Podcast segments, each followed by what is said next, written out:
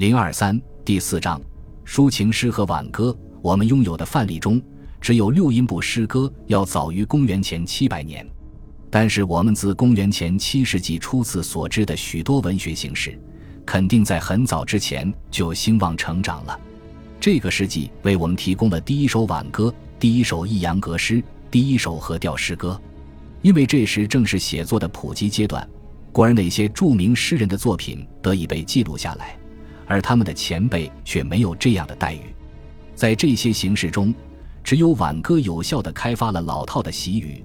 这些习语既有助于史诗的创作和朗诵，也有助于其口头保存，并且，我们拥有的大部分诗歌都是为特定听众和特定场合所编写的。所以，有意识地进行口头保存的还是少数。挽歌与史诗的不同之处还在于，挽歌突出诗人或歌者的个人性格，第一人称成为关注的焦点。我讲述我的爱慕、悲伤、憎恨和冒险。这种情况有时甚至误导学者们认为，公元前七世纪是一个以个人主义为风尚的时代。然而，这类诗歌存在的时间不仅更早。而且，这里的我也不能不加疑问地认为，就是歌者或诗人自己，就像传统民歌和现代流行音乐所展示的一样，我的吟唱可以表达创作者之外很多其他人的感情。我们很少将这类表白视为自传性的，某些时候确实连创作者是谁都不知道。因此，我们在运用阿基洛库斯这类诗人的残篇时，一定要慎重。尤其是如欲将其归于诗人的自作主张，或者用其重建传记的时候，还有三点需要事先说明：第一，尽管现存下来的作品只归名于几十人，但是这种文学形式以及众多传统主题和处理方法，在整个希腊世界也许有数百人尝试过。我们拥有的大部分抒情诗都不像史诗那样是专门化的作者的作品。而是由业余作者为特定的场合撰写的，这一点在雅典晚宴后的吟唱传统中表现得最为明显。一根香桃枝绕圈传递，传到谁手上，谁就要献唱。这些歌曲及阿提卡的斯科里亚，既短小又简单。有些人认为这是此类歌曲与那些由更有才能的人所唱歌曲的显著区别。这只涉及一个城市，但很多早期诗歌都用于相似的场合。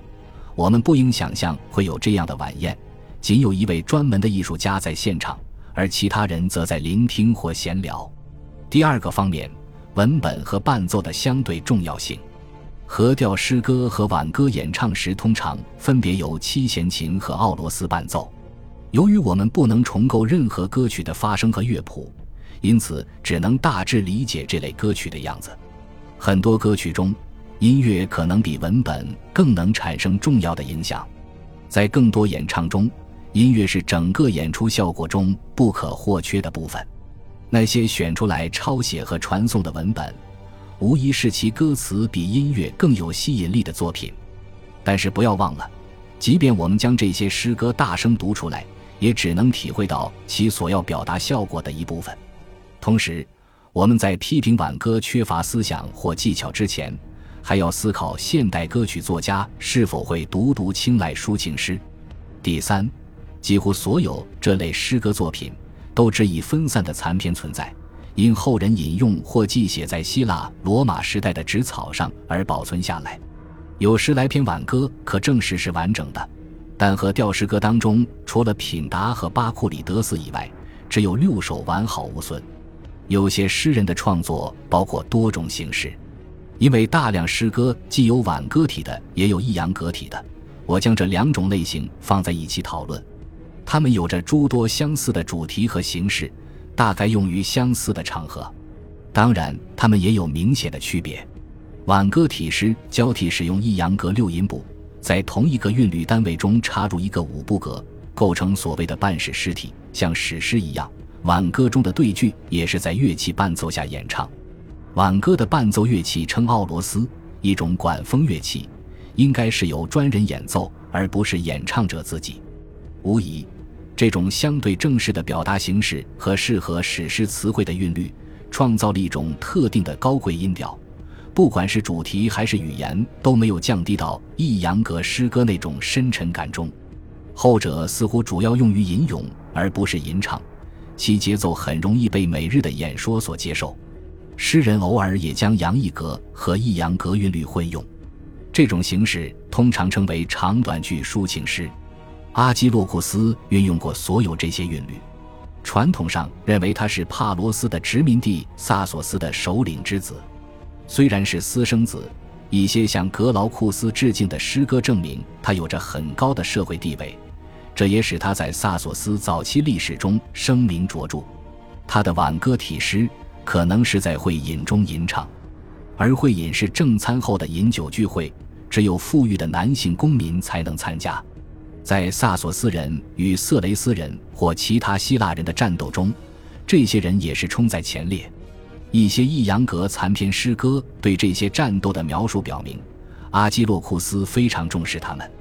阿基洛库斯还有一篇非常严肃的哀悼挽歌，是献给一个在大海中丧生的朋友的，认为人需要忍耐神的安排。不过，他也对战争和歌唱进行了对比。他的一首被阿尔凯乌斯。阿纳克里昂和赫拉斯所模仿的诗歌，表明在欢宴中是如何鼓励对正统价值观的怀疑与嘲讽的。某个色雷斯人对我的盾牌很感兴趣，这是一件极趁手的武器，但是我不得不违背自己的意愿，将它丢弃在一处灌木丛中。不过幸运的是，我逃脱了死亡。那面盾牌，呃，让他去吧，我会再找一面的，也不会差到哪里去。这段诗歌的简洁与平衡。可能预示了后来讽刺短诗对挽歌体的运用。阿基洛库斯的一些抑扬格诗歌要长得多，其中关于战斗和海难的主题，也许能反映他自己的生活。但是在第十九首残篇中，开篇就是拒绝君主赠予财富和权力的高尚气节，说话者明显不是他本人，而是木匠卡戎。另外一首中的一个父亲对女儿行为的评论也属此类。这类情形也许可以虚构，但是第一百二十二首残篇通常与阿基洛库斯假想的尼俄波勒恋爱事件有关。古代人从他的诗歌中推论，在尼俄波勒的父亲吕坎贝斯拒绝了他们的爱情之后，阿基洛库斯用带有怨恨情绪的抑扬格诗，使得他和他的女儿都自杀了。不管这是确有其事还是文学虚构，他们的形象都出现在众多诗歌中。其中最引人注目的一首长短句抒情诗残篇，讲述了一个传说：狐狸和老鹰警告吕坎贝斯，背叛是不会得到酬谢的。另外一首几乎完整的诗歌发现于1973年，阿基洛库斯在诗中告诉一个男性朋友，他对尼俄波勒的妹妹怀有炽热的感情，并述说他如何在鲜花灿烂的草地中诱惑她。他用即时的言辞猛烈攻击了尼俄波勒。让我告诉你这件事情，尼俄波勒让别的男人完了，啊哈，他已凋零，他的年龄两倍于你，他整个少女的花朵已开败，他已魅力不在，但是对他妹妹的征服却写得温婉动人，没有丝毫亵渎之语。说完这番话，我抱住那女孩，把她按倒在鲜花床上，用一件柔软的外罩将她遮掩，我把她的脖颈搂在我的臂弯里，她惊吓而颤抖。宛若一头小鹿，我用手轻轻抚弄他的 B.S。这首诗使得阿基洛库斯在主题和基调方面都声名大振。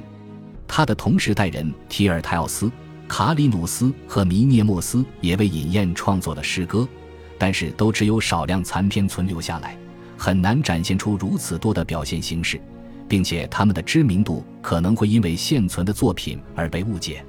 以辅佐的卡里努斯留给我们仅有的一首真正的挽歌，是劝告年轻人为自己的祖国去战斗。提尔泰奥斯的颂歌也有关于斯巴达的同样主题，在战争期间的宴会中演唱。克罗峰的弥涅莫斯也演唱战争训词，但是使他名垂青史的是歌颂爱情、青年、老年的作品。提尔泰奥斯这样描述一位勇士。紧紧握住他的盾牌，把他本人的生命当作敌人。死神的黑色精灵，犹如太阳的光芒一样亲近于他。弥涅莫斯则将这种想象转变为对年轻的赞颂和对年老的憎恶。我们喜爱绿叶，春暖花开时节，享受阳光的沐浴。我们也喜爱如绿叶般生机勃勃的青春。在神灵的空间里，青春没有善与恶，只有那纯粹的美。但是，两个黑暗的命运总是站在我们身旁：一个播散着老去的阴影，一个催生了死亡的脚步。光阴似箭，日月如梭，这类主题适合于会饮。但是，几乎不能从更广阔的背景揭示弥涅莫斯所处的社会环境。毕竟，即便在上午的斯巴达，尽管提尔泰奥斯证明了挽歌的流行，但挽歌主要还是赞颂饮宴。雅典的立法者梭伦的诗歌也热衷于爱情和美好的生活，不过，梭伦的诗歌也大段大段地谈论政治问题，这无疑是晚宴后谈话最常见的话题。他是这种背景下吟唱的人也不足为奇。一个有趣的译文说，梭伦在广场上吟唱了一首一百行的挽歌，鼓动雅典人夺回萨拉米斯。但是，和其他政治诗的残篇一样。这首诗也仅仅只是挽歌反思与劝诫模式的一种特殊形态。另外一首是现存最长的早期挽歌，在这七十六行诗中，梭伦祈求财富，但指的是正当获得的，因为宙斯惩罚邪恶，然后转到人们希望的落空，又罗列了人的不同行为，最后回到行为的不确定后果。这种不确定性并不包含贪欲招致神前的毁灭。尽管这首诗结构松散，但却有力量感和鼓动性，富于想象力。梭伦的抑扬格诗显然都是政治题材的，很少运用诗化词汇，但依然存在这样一个生动的拟人形象：黑色的土地，奥林匹斯诸神的伟大母亲，成为最好的证人，见证了梭伦通过废除债务奴隶制解放了他阿提卡的土地。同样值得注意的是。梭伦在这样的诗歌里，也像阿基洛库斯一样讲到一些其他话题。恭喜你又听完三集，欢迎点赞、留言、关注主播，主页有更多精彩内容。